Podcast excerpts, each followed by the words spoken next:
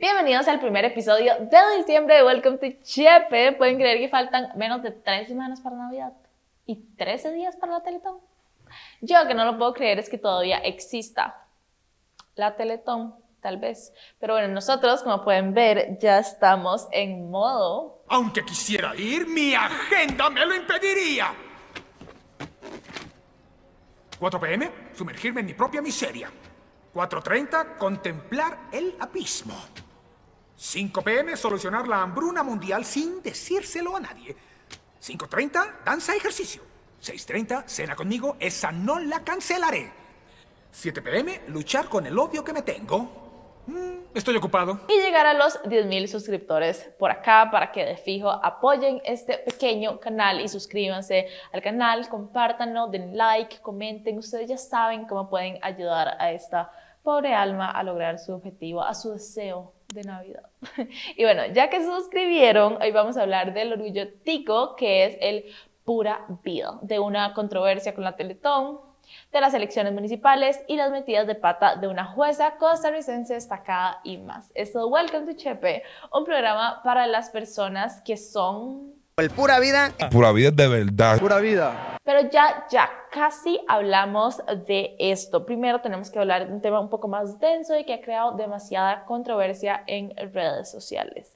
Aunque ustedes no lo puedan creer, la Teletón se sigue llevando a cabo este final de año, un formato algo anticuado, pero con el objetivo de recaudar fondos para la compra de un tomógrafo óptico para que Costa Rica está entre los principales países con la mayor tasa de genes causantes de baja visión y ceguera infantil. Entonces, bueno, es algo muy importante, ¿verdad? Tienen un buen objetivo, solo tal vez un poco anticuados en la forma de conseguirlo.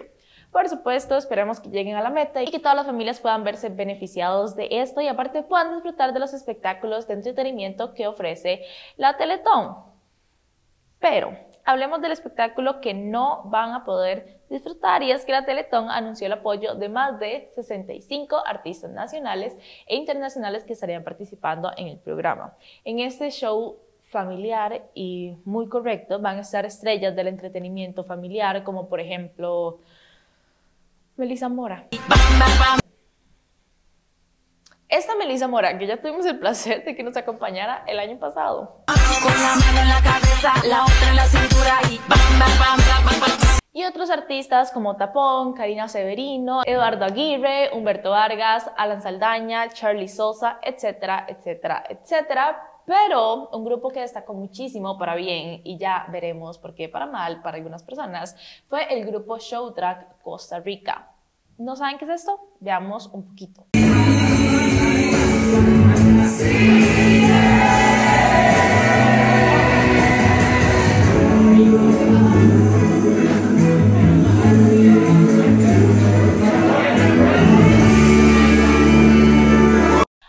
Personas celebraron la inclusión de este programa artístico, otros presentaron tantos problemas con esto que la organización de la Teletón lanzó un comunicado de prensa apenas unos días después anunciando que debido a las cito, solicitudes recibidas por diferentes grupos de la sociedad costarricense, decidieron suspender la presentación del grupo Show Drag Costa Rica, porque en Costa Rica la gente aplaude esto.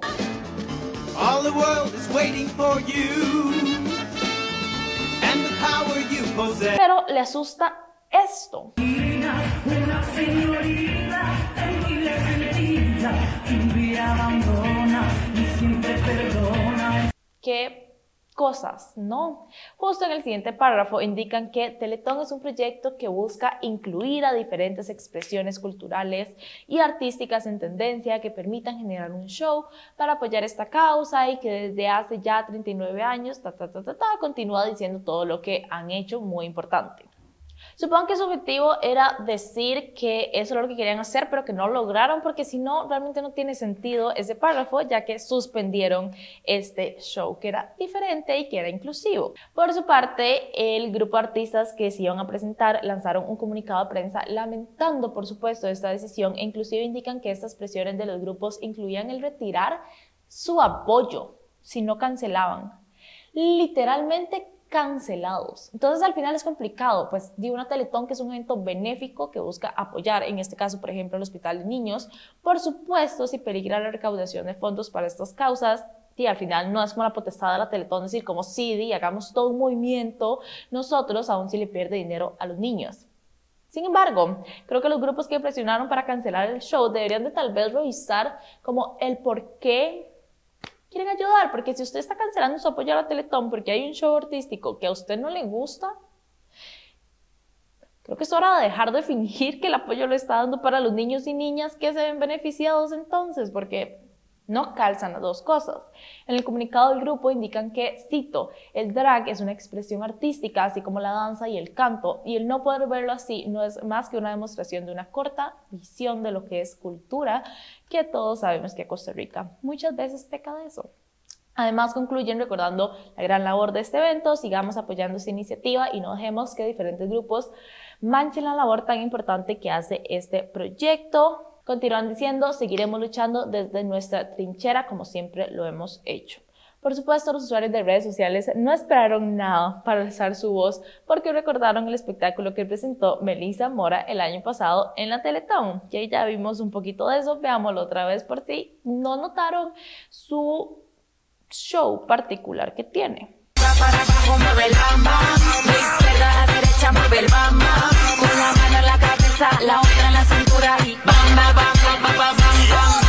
Claro, en comparación al drag show fue muy apropiado para niños, porque así es la lógica del costarricense, parece. Claro, volvamos a llamar para ese espectáculo, pero un drag show jamás como se le ocurre. No sé qué decirles, o sea, no sé qué decirles. Yo estoy tan segura que mis sobrinas menores lo disfrutarían tantísimo más que escuchar a Melissa Mora cantando y al final si les gusta Melissa Mora, súper. Pero o sea, una no va con la otra, como decidanse. Y al final, ¿qué es lo que les molesta a estos grupos? Todos crecimos viendo el gran entretenimiento que se tiene en este país cuando los hombres se visten de mujeres. Ah, no, ya entendí, vean la diferencia. Estos se visten así únicamente para hacer chistes estereotipados, que claro, súper graciosos, ¿verdad? Jaja, me súper orino. Los atuendos de ellos y los de las drag son muy parecidos. La única diferencia es que las drag usan espadrapo, no les voy a decir dónde. Eso es tan súper que se presente, pero transformistas profesionales haciendo un espectáculo de canto, baile, interpretación profesional. Jamás. O sea, pero ¿cómo se les ocurre? En serio, perdón por tanto a estas personas. Algún día como sociedad tal vez estaremos listos para su show. En serio, espero que sí. Algún día estará la palabra drag en la RAE, por ejemplo. Pero mientras nos preparamos para esto, podemos celebrar por lo menos que en el 2023 logramos meter el pura vida en el diccionario de la Real Academia Española, que dio a conocer las nuevas 4.381 novedades para el diccionario, incluyendo representación costarricense con dos definiciones clásicas y gigantes para nuestra cultura, y tuvimos un tiempo para apreciarlas, pura vida y swing criollo. En serio, qué orgullo ser tico al chile. O sea, como el chile pura vida. Comencemos hablando de nuestro muy clásico pura vida. Una palabra, diga que probablemente usan más los gringos que nosotros a veces. Pero bueno, veamos qué significa según la RAE. Entonces, básicamente algo muy bueno, buena salud, simpática, agradable, un saludo, una despedida, ¿verdad? Faltó el uso sarcástico, por ejemplo, en la Teletón de Costa Rica discriminaron a las drag ¿Qué es pura vida? En resumen, pura vida no se puede definir. Es como una forma de ser, una forma de sentir, ¿verdad? ¿Saben, por ejemplo, qué sería super pura vida? Que no se les olvide revisar los links que quedan en la descripción siempre para apoyarnos y que además sepan que tienen la oportunidad de anunciarse por acá con nosotros en anuncios. Volviendo a la RAE para Swing Criollo, tenemos algo un poco más aterrizado, por supuesto, cito, baile popular costarricense que se ejecuta al ritmo de cumbia y de otros géneros como la salsa, cuyas principales características son el rebote y el uso de uno de los brazos como elementos de comunicación entre los bailarines. Ni yo sabía eso. Y porque tiene mucha plata se lleva, la muchacha se la lleva para su casa para hacerle chiquiti, para hacerle chiquichaca, para hacerle chiqui, para hacerle yaca. Tal vez la rap ponga de moda el swing criollo y reemplace al perreo intenso. No creo, pero uno puede esperar. A la vez se agregaron otras palabras que sobrepasan nuestras fronteras como el bar, no binario, huella de carbono, entre muchísimas otras, así como antónimos y sinónimos súper, súper bien. Pero bueno, básicamente qué orgullo ser tico, qué increíble tener una expresión tan fuerte, hasta internacionalmente como pura vida. O sea, como en serio, Y puede que lo esté ignorando, entonces realmente me interesa que me lo digan en los comentarios si estoy súper perdida con esto. Pero ¿qué otro país tiene una expresión tan distintiva como pura vida? Me explico, como que usted va a Estados Unidos y dice, ah, soy de Costa Rica, ah, pura vida. Usted va a Europa y muchas personas también le dirían como, ah, Costa Rica, pura vida. Pero ¿qué otro país tiene eso? Bueno, no quiero ser así de necia y ustedes verán si entienden a qué me refiero, pero es un gran momento para recordar que la RAE es una guía que se actualiza y se adapta a nosotros, a lo que las personas están utilizando, no viceversa, ¿verdad? Por ejemplo, el bar no estaba incluido en la RAE, pero ninguna persona tenía problema en utilizarla, como si lo tienen con otras palabras o expresiones. Pero bueno, no pasa nada. ¿Quién es una para venir aquí a dar estos discursos para ustedes, supongo? Mejor me voy corriendo antes de que me quieran matar por este comentario.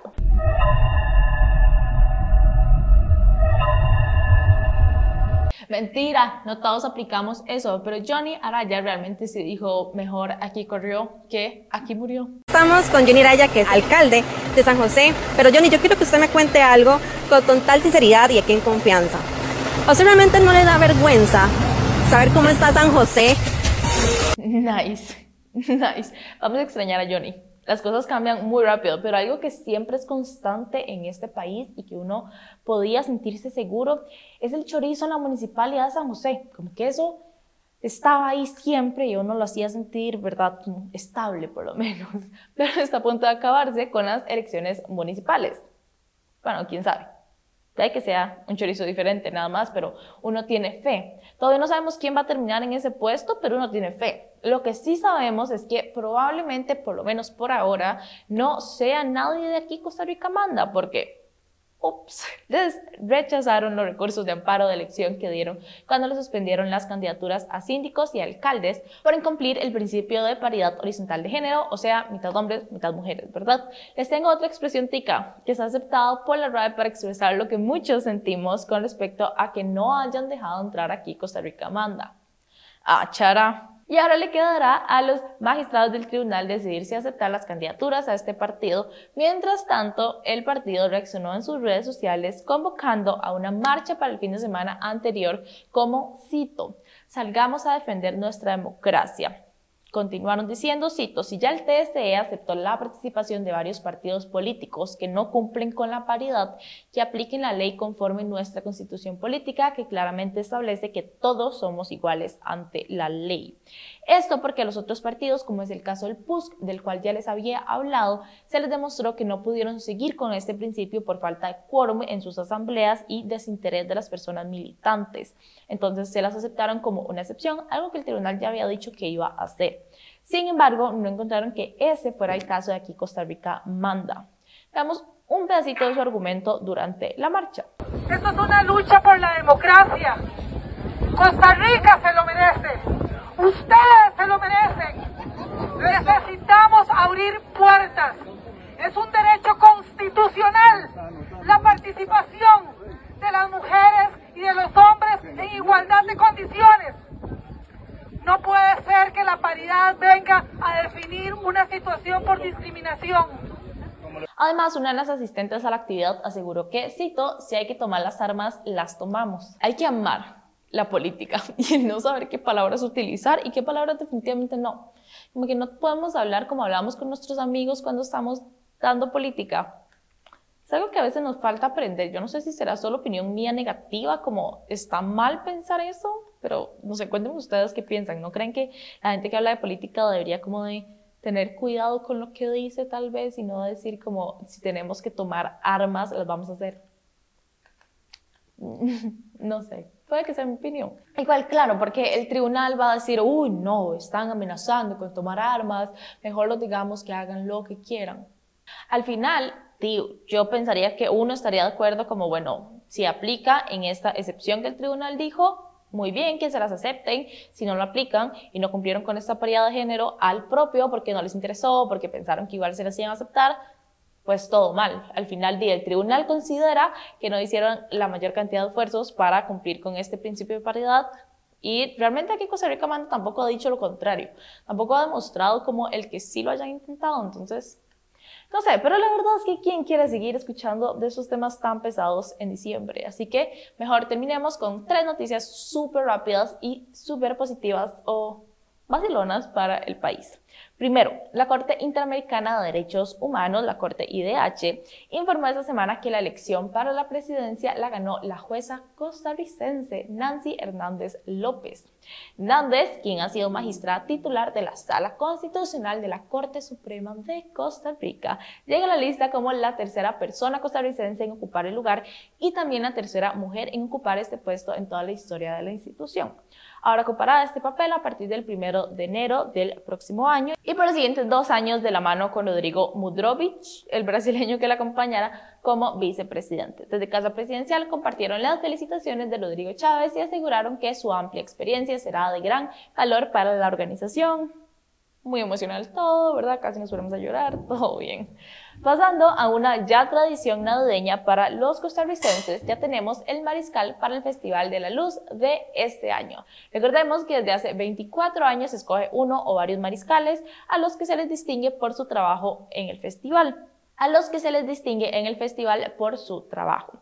Y el de este 16 de diciembre será Malpaís. El alcalde de San José, Johnny Araya, ¿verdad? Como si no supiéramos todos quién es el alcalde de San José. Y el coordinador del desfile, que es Jorge Villalobos, anunciaron esta elección afirmando que, cito, le rendimos homenaje a un grupo que ha hecho un extraordinario aporte a nuestro país.